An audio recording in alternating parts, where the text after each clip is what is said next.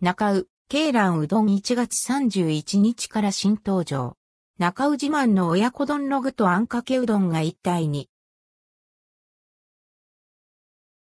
中尾から新メニュー、ケイランうどんが新登場。中尾で1月31日より新商品、ケイランうどんが販売されます。中尾自慢の親子丼の具と熱々のあんかけうどんが一体となった一品で毎日お店で丁寧に作る関西風、うどんだしとつるっとした喉越しのうどん、そしてふわとろの親子丼の具が一緒になっています。絶妙な味わいは、こだわりの卵や生姜の効いた熱々のあん、カツオや昆布から煮出した出汁の風味が織りなすものです。卵を崩しながら食べると、出汁と卵の風味が一体化し、最後の一口まで飲み干したくなるような優しい味わいを楽しめます。税込み590円、並690円、台でお持ち帰りも可能です。